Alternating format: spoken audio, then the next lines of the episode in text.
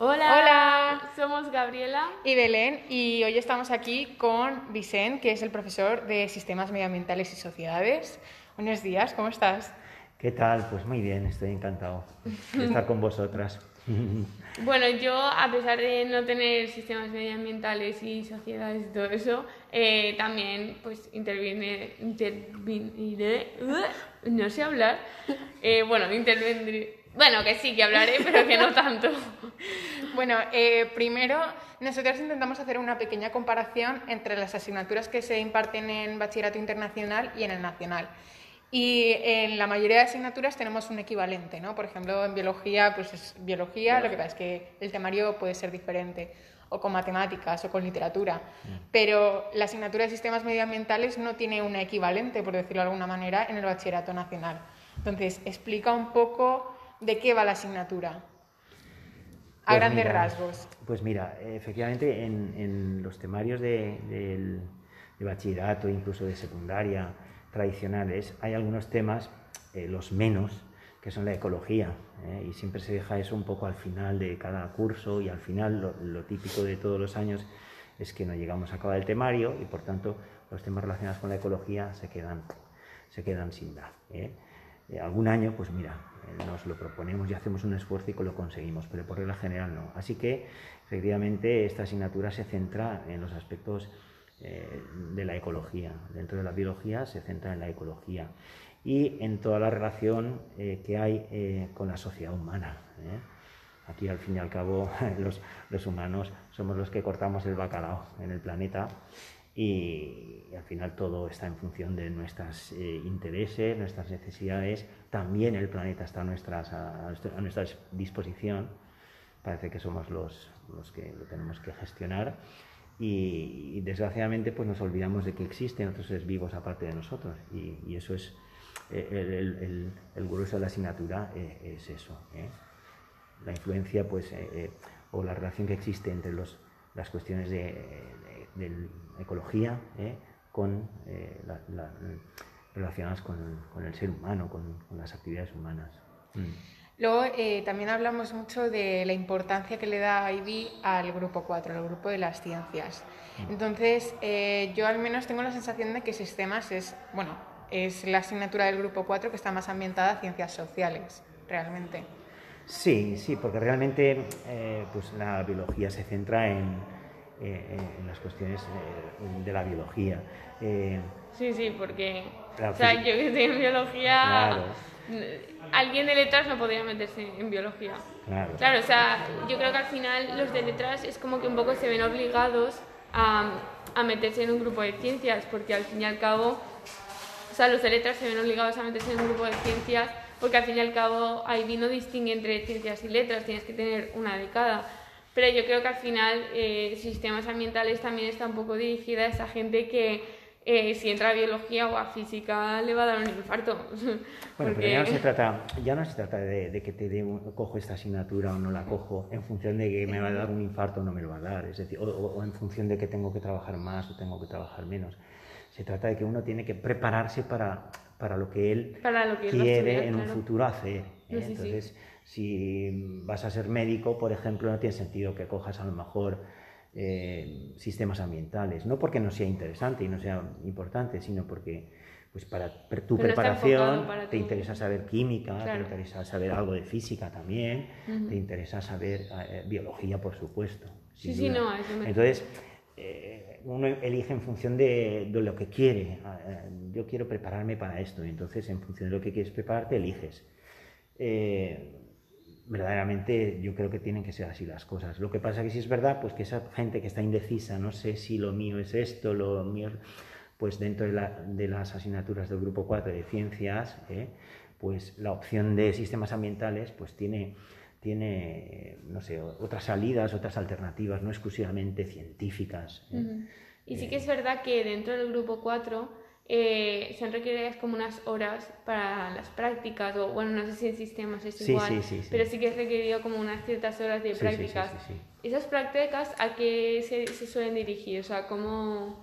Porque claro, yo desde un punto de vista biológico, pues las prácticas, mitosis, células, tal, pero en sistemas, ¿cómo, cómo hacías prácticas? Pues mira, la verdad es que en sistemas ambientales lo del tema de prácticas eh, es complejo. En principio, para empezar, eh, el propio IBI no te propone, así como en física y en química, e imagino que en biología también tenéis estipuladas hacer ciertas cosas. Sistemas ambientales, cambio climático.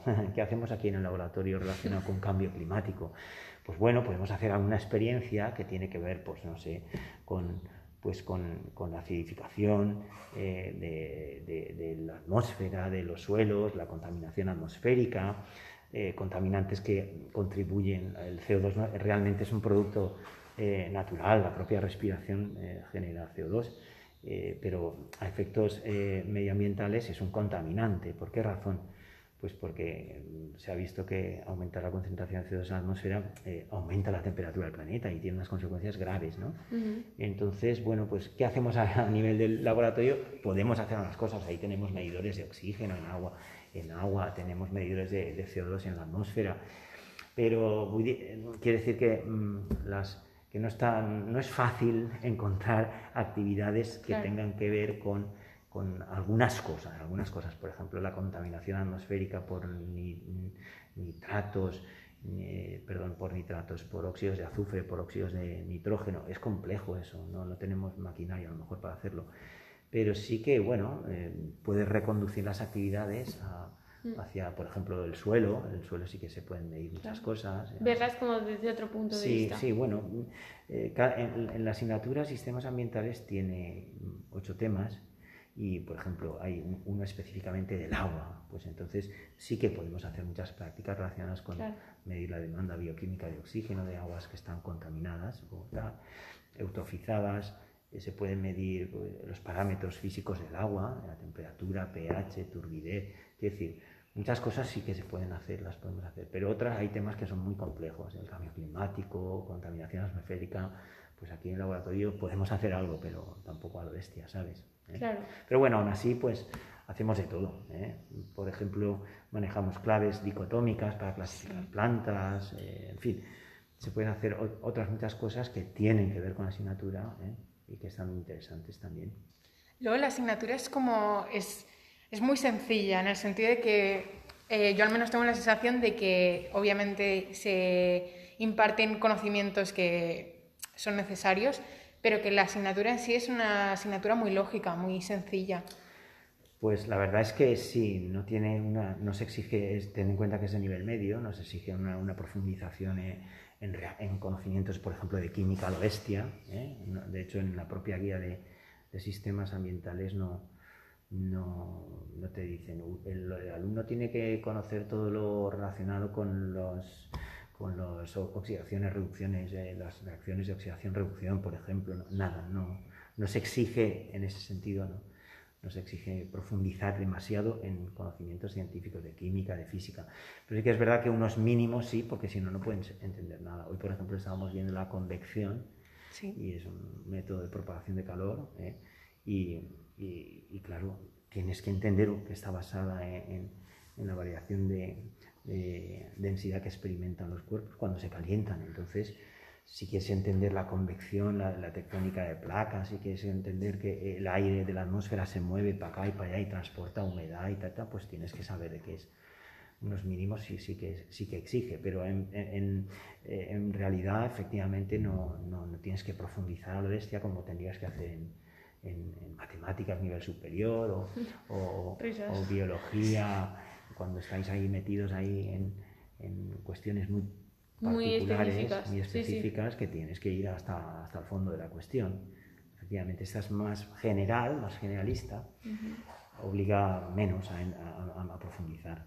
Sí. Y en cuanto a lo que has dicho antes de nivel medio, porque claro, en, eh, aquí en el CEU por lo menos el grupo 4, la única que tiene nivel superior es biología en cuanto a, a las principales, porque luego está química que también tiene nivel superior, Y física pero, también. Física también. no, Lo que pasa es que pero no se ofrece, Pero- me refiero, que pero- Mm. aquí en el CEU tanto sistemas ambientales como física no se ofrece nivel superior. Y eso, en plan, si hay alguna razón específica por ello. no, no, en realidad, sistemas ambientales es de nivel medio, Solo. solamente. No existe, que yo sepa, hasta hoy no existe nivel superior. ¿eh? Eh, sí que es verdad que física y química tienen, eh, biología también tiene, matemáticas también tiene, pero mm, que yo sepa, hasta ahora todo lo publicado por ahí eh, en, sistemas ambientales es nivel medio.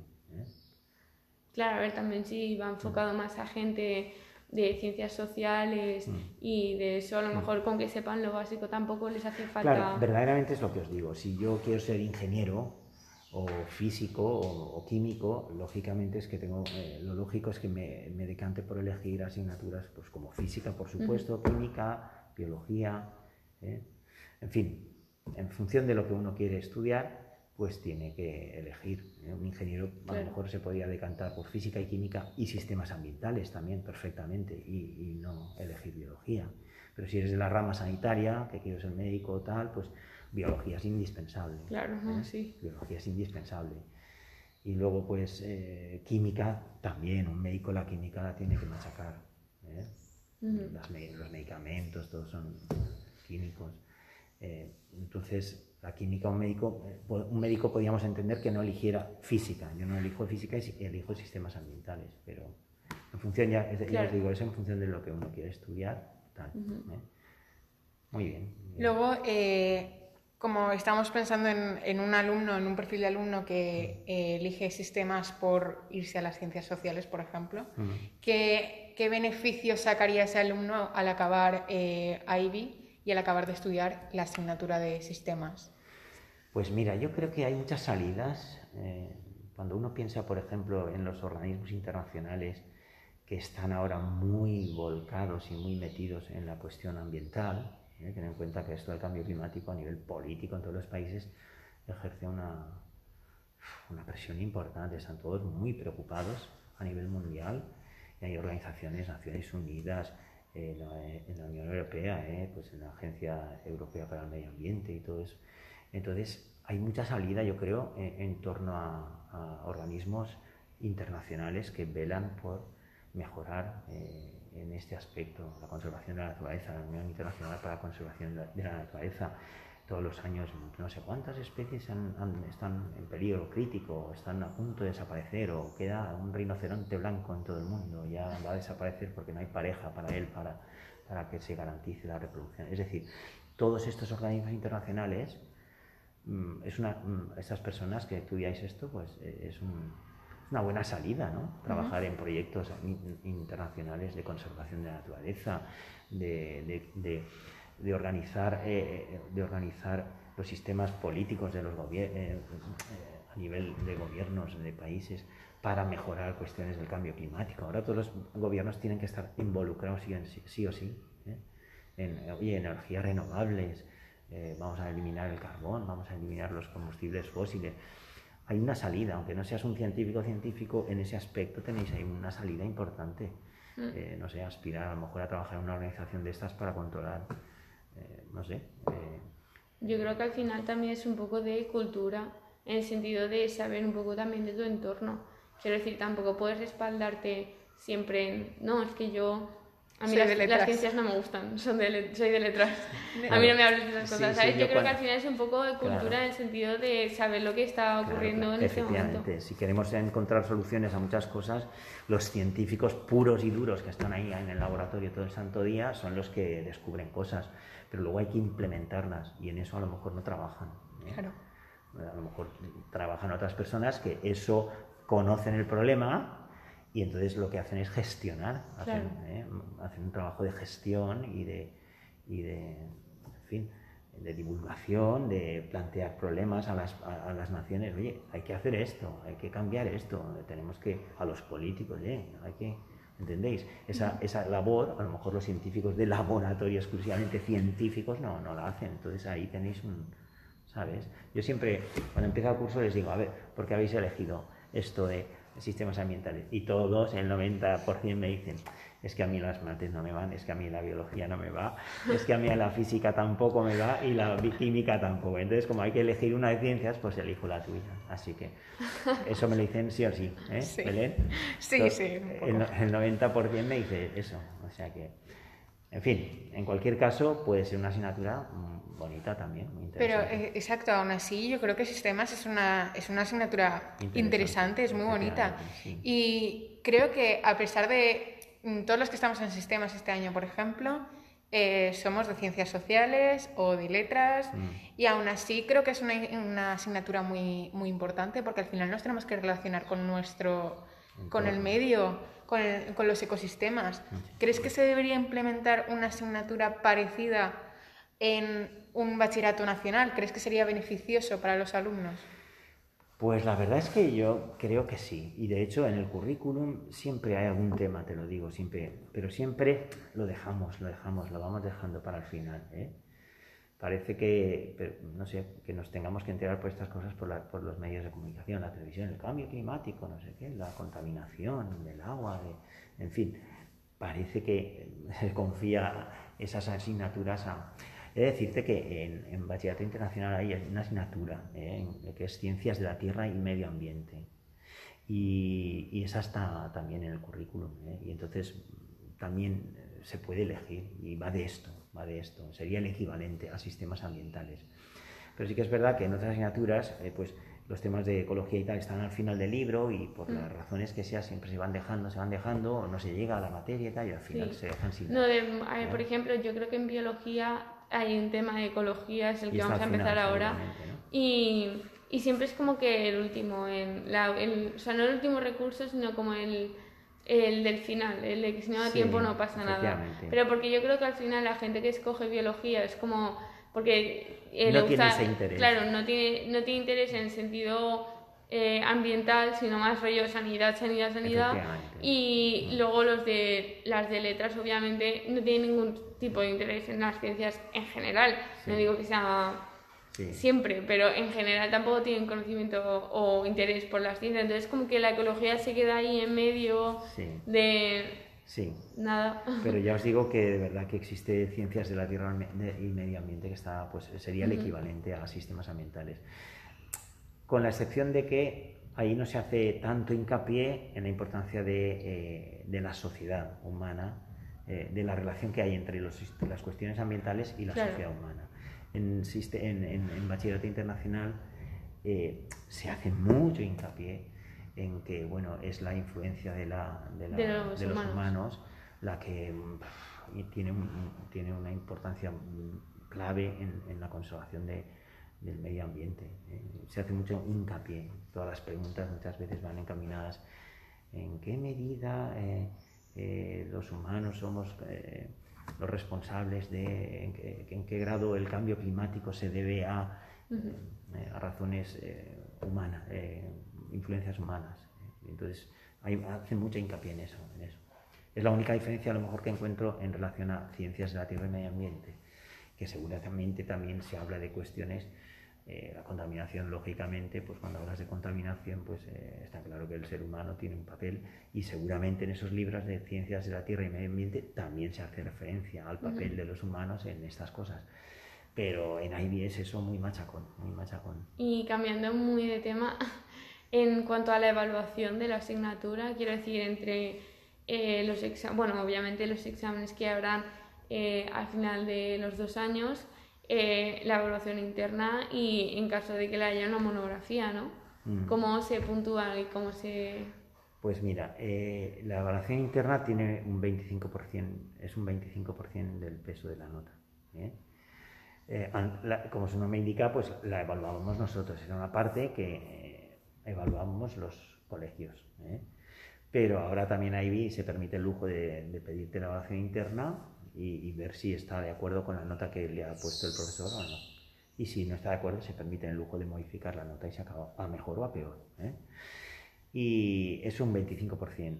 Luego hay dos pruebas, prueba 1 y prueba 2.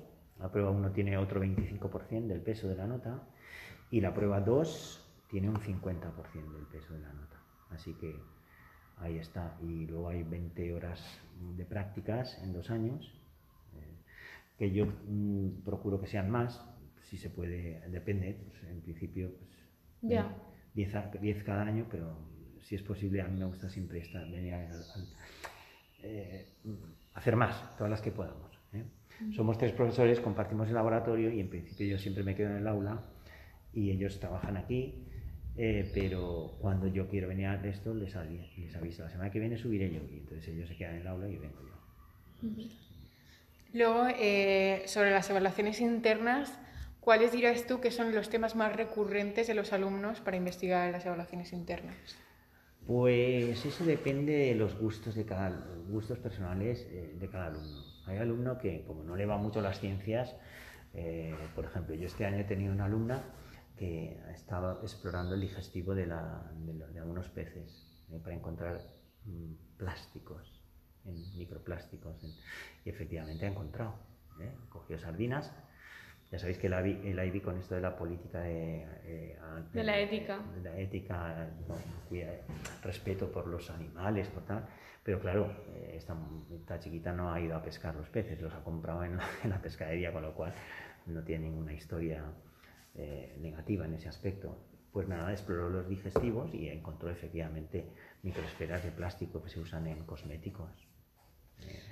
Entonces, esas personas que les gustan más eh, el rollito de la ciencia, pues eligen eh, temas exploratorios, ¿no? basados en experiencias prácticas. Y hay personas que, uff, cuando le enseñas una sardina, upa, se asustan, se asustan y, uh, qué asco. Y entonces ya, pues, prefieren explorar eh, cuestiones, eh, que es lo que se llama en IB, se llama investigación con datos secundarios, que proporciona pues, Naciones Unidas o la Agencia Europea del Medio Ambiente, estadísticos, eh, pues contaminación por óxidos de nitrógeno en Europa en, por países desde el año 1960 y no sé cuántos que se tienen datos. Y entonces se, se dedican a explorar y a investigar datos mm, que ya están ahí, que, que no tienen ningún eh, no es una experiencia de laboratorio, por decirlo de manera. Claro, más para interpretar datos. Claro, pero el que le gusta, el que le gusta la cuestión científica de laboratorio, pues a lo mejor sí que se decanta, ¿eh?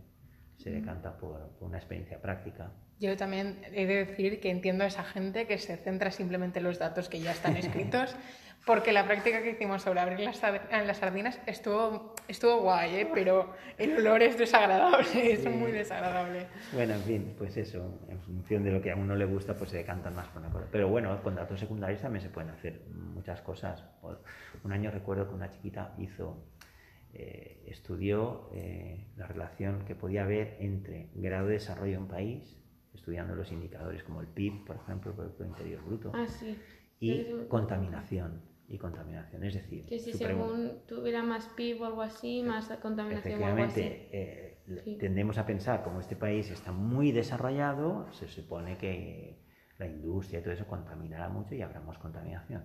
Pero curiosamente, ¿no? Encontró que había países como Noruega, Suecia, Finlandia, sobre todo Noruega, muy desarrollados en todos los aspectos, a nivel social y, todo. ¿eh?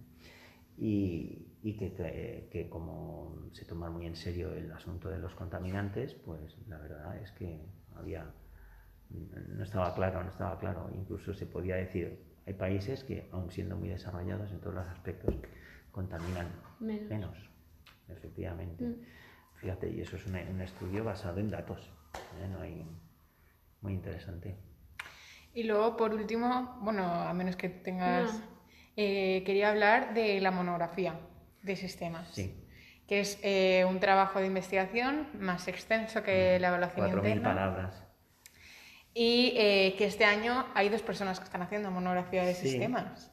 Que según tenía yo entendido, mm, los años anteriores se habían hecho pocas monografías de Sí, sistemas. llevamos cuatro promociones en el cole. ¿eh? Entonces, en la primera, en la primera tenía cuatro alumnos y no eligió nadie mi asignatura para hacer monografía. Y en la segunda sí, un chiquito, ¿eh? y, lo hizo muy bien. A ver, no sé, mm, creo que le pusieron una C o una B, pero en el global de la asignatura tuvo un 6 de nota ¿eh? mm. En la segunda promoción. Y, en la tercera no, no tuve. Eh, y en la cuarta, que es esta, esta, que está acabando ahora, pues sí he tenido una. No sé resultados todavía, he tenido una. Ha, ha sido sobre una experiencia de laboratorio.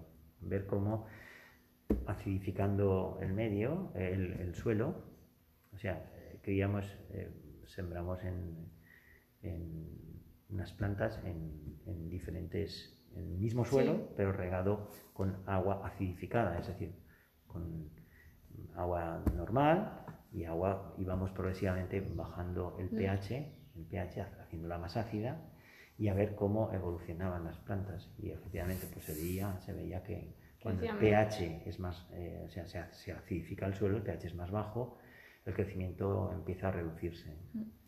¿eh? El crecimiento de las raíces, el crecimiento de los tallos, las hojas, el aspecto de la planta variaba también. Claro, pero en cuanto a eso sí que es muy importante o sea, eh, mantener los demás, los demás factores eh, constantes, quiero decir, la luz, la temperatura. Claro, estaban siempre en el mismo sitio, en el mismo sitio. Y era, bueno, es un, ahora hay que ser muy metódico, porque no se te puede, la experiencia a lo mejor está en marcha un mes y pico. Claro. Un mes, un mes y pico tienes que ser metódico, no puedes fallar a revisar las cosas, a ver, medir el pH otra vez, bien, bien, quiero decir se tiene que ser muy metódico y luego cuando interpretas, mira los resultados, hay que medir. las raíces de este, de este bandejita han crecido un 10% más que las otras, que decir, hay un, trabajo muy metódico y muy paciente, pero es interesante. Es sencillo a la vez, pero hay que ser muy metódico y los datos, interpretarlos y tal. Al ser un trabajo más extenso, ¿tú dirías que es necesario el llevar a cabo un experimento o es simplemente eh, simplemente que conviene más al alumno llevarlo a cabo? No, simplemente insisto, depende de, los gustos de uno. Si a uno no le gusta trabajar con, plantitas, ni con animalitos, ni con historias, pues no elijo eso y tal. Eh, ten en cuenta una cosa, eh, en la elaboración interna, que son 2.250 palabras, cuando tienes a descuidar, o sea, es que, que me, que me paso, que me paso tienes un problema, tienes un problema con, con querer contarlo todo, querer contarlo todo y, y, no excederte. y, no, pasarte, porque si no, ostras, me sobran cosas y entonces tienes un problema. Con lo cual, ese problema en la, en la monografía no está. Porque podría ser más o menos lo mismo, pero no está sufriendo porque me paso. Con lo cual, es ideal. Además, la, Siento que yo sufriría igual. La monografía son 4.000 palabras, pero si, si la acabas con 3.500 no pasa nada. ¿sabes? Sí. Entonces, en fin, eh, eh, en, la evaluación interna se da esa circunstancia que, que, dices, ostras, pondré esto, pondré esto, pondré esto, pero luego empiezas a contar palabras, me paso, no tengo que poner tanto, y entonces tienes que seleccionar, pues esto sí, esto no, esto lo abrevio. Quiero decir que casi la monografía casi mejor en ese aspecto porque por lo menos no te está ahí presionando el tema, el asunto de las palabras, de no pasarse, ¿sabes? Pues yo creo que ya, ¿no? Sí, yo... toda la información. Sí, nada, darte las gracias por acceder a hacer esta entrevista. Hay profesores que no se han atrevido. Bueno, yo sí, fíjate qué, valiente soy, ¿eh? sí, bueno. Eh, espero haberos ayudado y aclarado cosas. Sí, 27 minutos hablando, madre mía. Una cotorra. bueno. pues nada, un, placer. ¿eh? Gracias.